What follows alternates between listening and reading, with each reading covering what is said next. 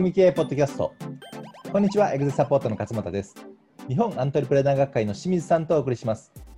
本日のテーマは社員が育つ仕組み教育の内製化についてお話をしていきます。清水さんよろしくお願いいたします。はいお願いします、はい。会社の、まあ、従業員教育というところの今日の、まあ、話になるんですけれども、はい。のまあ、通常外部の研修講師を呼んで、はい。まあ、社内で教育をしていただくっていうやり方になるとか、前外部の、ね、研修機関に行ったりあの外のセミナーをはい受講するっていう会社って結構多いと思うんですけれども、そうですね。うんまあ、お結構多いというか、まあ、その手段を取ってるのがまあ大半はい。かなと思うんですが、はい。あの仕組み系的にはその教育に関しては社あ社内で内製化はい。をお勧めしているとはい。いうようなところがありますので、はい。今日はですねその教育の内製化というテーマで、えーはい。まあ、なぜその内製化がいいのかという理由とあと考え方、はいで、はい。まあやり方のですねちょっと概要的なところ、まあ、事例はい。も含めて、あの清水さんの方からおお話しいただければと思いますので、はい、はい。よろしくお願いいたします。はい、お願いします。今ね、あれなんですよね、あのまあ、僕らが対象にしているのは中小企業の社長とか、スモールビジネスの社長なんですけども、うん。あの大企業向けに研修やってる会社の人に話を聞いても、ええ。やっぱり内製化のニーズが高いっていう、あ今、ニーズが高まっているということなんですか？はい、うん。なので、その研修会社の方から講師を派遣してもらうんじゃなくて、自社内でうん。研修の講師を育てるのをそあの手助けしてほしいっていうニーズが多いらしいんですね。あそうですか。はい。まああのまあ、それが要は中小企業でもそういうふうにやった方がいいっていうのが僕らの考えなんですけども、うん。まあ、なぜ内製化て言いますと、えーまず一つ目としてははい。そのどういう人材が自社に必要かっていうのっていうのが、結構その会社によって変わってきたりするんですよね。まあ、これは文化によって変わったりすなるほどはい。よく言われるように A 社で活躍できるけど B 社で活躍できない人もいるうん逆もしかりで、うんえーこっちの会社ではなんかあんまりうだつ上がらなかったけどこっちの会社の環境に来たらなんか活躍できたみたいなはい。パターンってあると思うんですけどうん。でそれってやっぱり自社にとってどういう人材が優秀な人材かっていうのが異なってくるからなんですけどはい。って考えたらそのでどういう人材を育てたいかっていうのがあの会社によって違うわけだからうん。やっぱりそういう人って外部の研修の確率的な教育を受けてもなかなか自社にとって優秀な人材って育ちづらいですよねと。そうですよね。確かにえ。同じ教育をね、みんなで受けてはも、会社ごと違うので。そうそうそう。これがまず一つ目で、はい。もう一個、こっちの方が大きいかなと思うんですけども、やっぱり社内に、さっきの話なんですけど、育てる人が育つんですよね、人を。育てる人が育つ。そうですよね。はい。はい。なんかよく言われてますけども、やっぱり人が育つのって、人に何か教えたときに一番育つって言われるじゃないですか。そうですね。教える側が一番勉強ね、できますからね。はい。そうそう。うんなので、社内の人を講師役として役割を与えると、その人がめちゃくちゃ育つっていううんのがあるんですよね。はい。なので、先輩が後輩に教えるっていう仕組みを社内で持つことで、その先輩はまず育つ育つし、うん後輩もまた後輩が入ってきたら教えないといけないんで、また育つうん。ということで、こういいサイクルができるんですよね、人材を輩出する。確かに。はい、そうですね。で、これなんかね、医療関係かな、うんなんか屋根瓦式教育法っていうふうに言われてまして、ええ屋根瓦ってこう交互になってるじゃないですか。はい。あんな感じで、うん。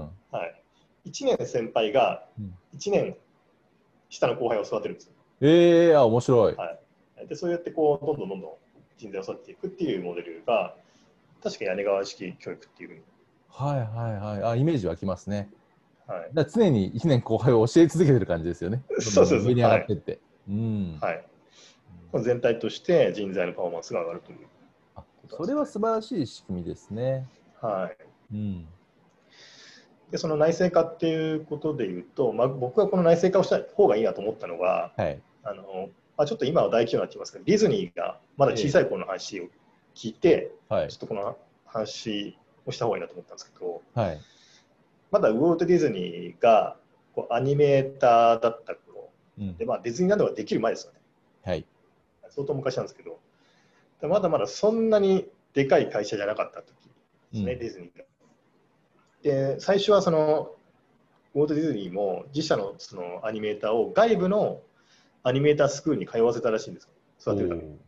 はい、でも結局、うん、彼が望むようなアニメーターを育たなかったと。経験談で言ってましてですね。うんうん、でそれで自社の中にアニメーターを育てる機能をつけ作ったっていうふうに言ったんですよ。あそうなんですね。はい。まあ、それが今のディズニー大学っていうやつになってると思うんですけど、うん、はい、なので今みたいな巨大企業になる前からやっぱり自前で人を育ててきたからこそ今のディズニーがあると、はい。はい、いうのがあると思うんですよね。うん、あともう一社としてこれもいつも例に出しますけれどもマクドナルドレイクロックが作ったやつですけども、うん、ハンバーガー大学。はい、そうですね、ハンバーガー大学もあれ会社がでかくなってから作ったわけじゃなくて、ええ、創業6年目で作ってるんですよ。そうすごいですよね、はい、その視点が。はい、うん、でも当時からやっぱ人材が大事で、自前でやっぱ作っていかないといけないと。いうことで、うん、まあ、それもやっぱね、ビジョンがあったからだと思うんですよね。こう世界中に展開したときに、外部に依存してたらだめだと、ビジュアル教育。を。そんなに規模になるんだったら、自前で社員を育てる仕組みを持っておかないと、そこまでの規模にならないという、まあ、そういうビジョンがあったこそだと思うんですけど。うん。はい。確かにそうです、ね、でそういう話も聞いて、うん、えー、こう内製化しないといけないという話ですね。なるほど。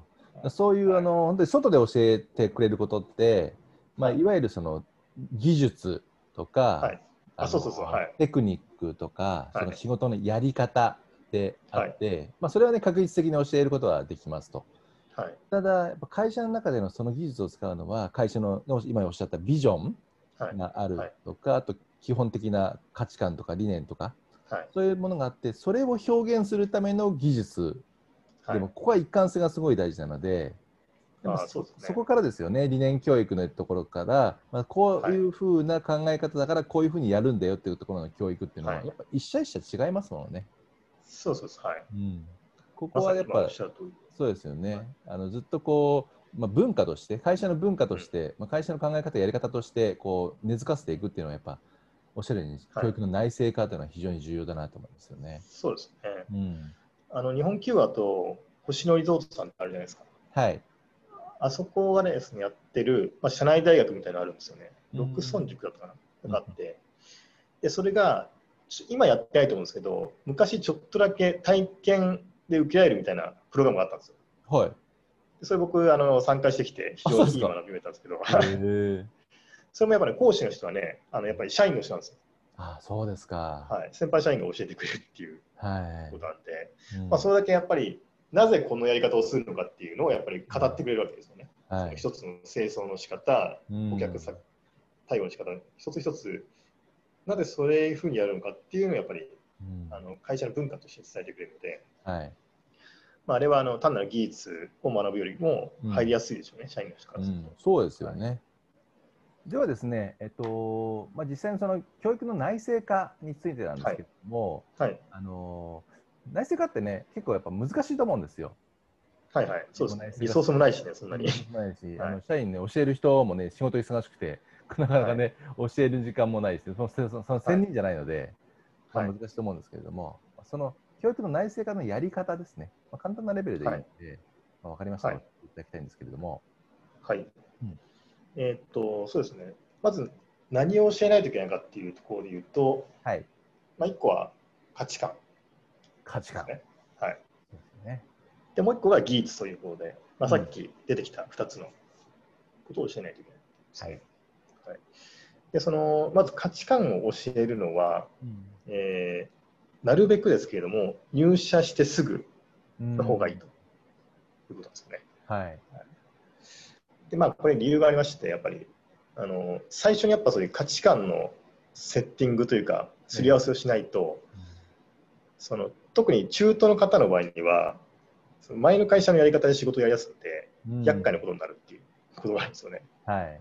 はい、最初にまず価値観を徹底的に共有するあの場を作るというですね。うん、まあ、これあのではね、あのスキル採用よりも価値観採用ということで、はい、価値観が合うことをままず優先的に、そうですね、考えることもありますもんね。はい、で入社後も引き続きそこをやるという、うん、ことですね、はい、繰り返しを伝えると。そうですね。はいあとまあスキルはあのえっとまあ、その役職によって変わるので、ええ、あと業種によって変わるので、一概にこういうやり方がいいっていうのはちょっとないんですけど、はい、あの一つやらないといけないのはあの、さっき言った優秀な人材ってどういう人材なのかっていうのを、うん、ある程度あの決めておくっていうことかなと思うんですよね。おなるほど、そっちですか。はい、はい、だ僕らの場合だと、はい、今ちょうどコーチトレーニングとかやってますけれども、ええ、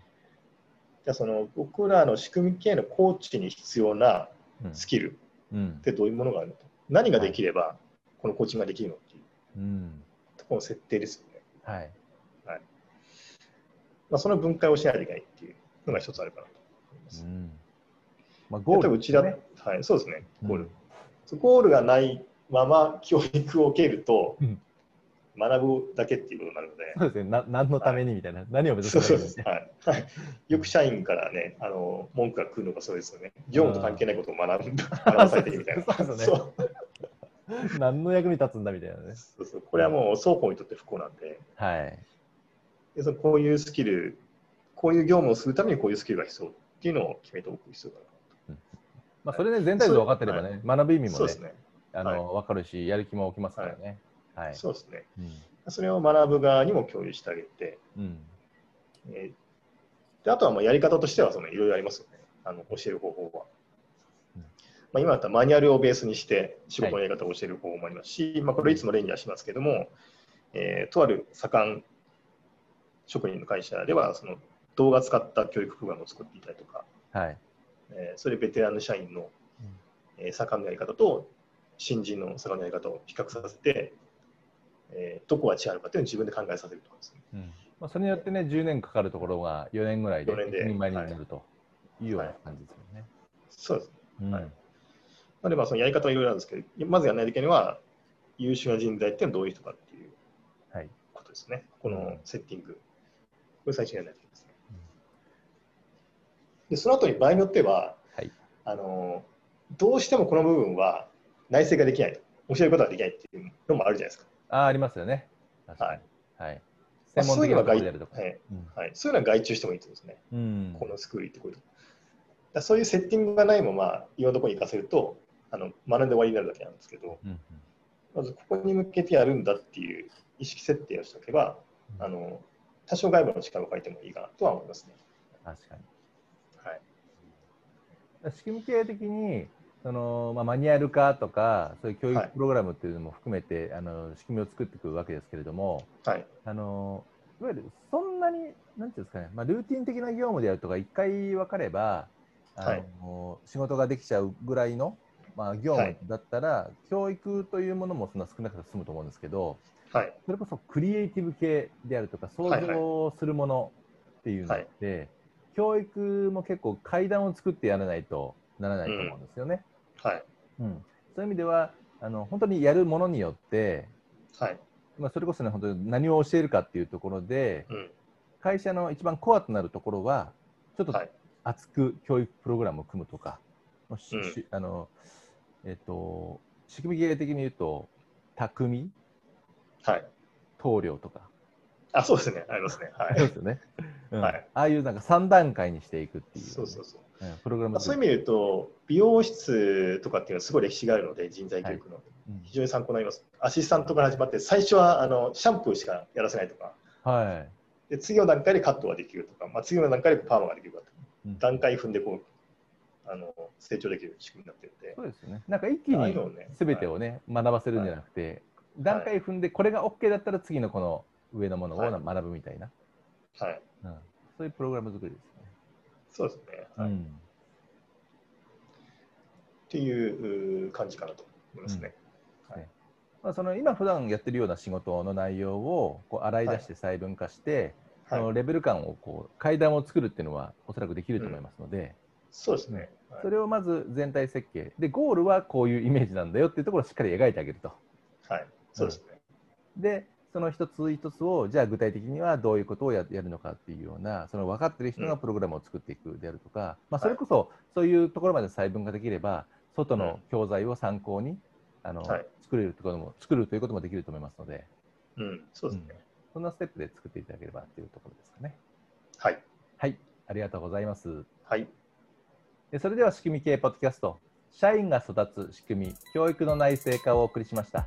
また来週お会いしましょう。ありがとうございました。ありがとうございました。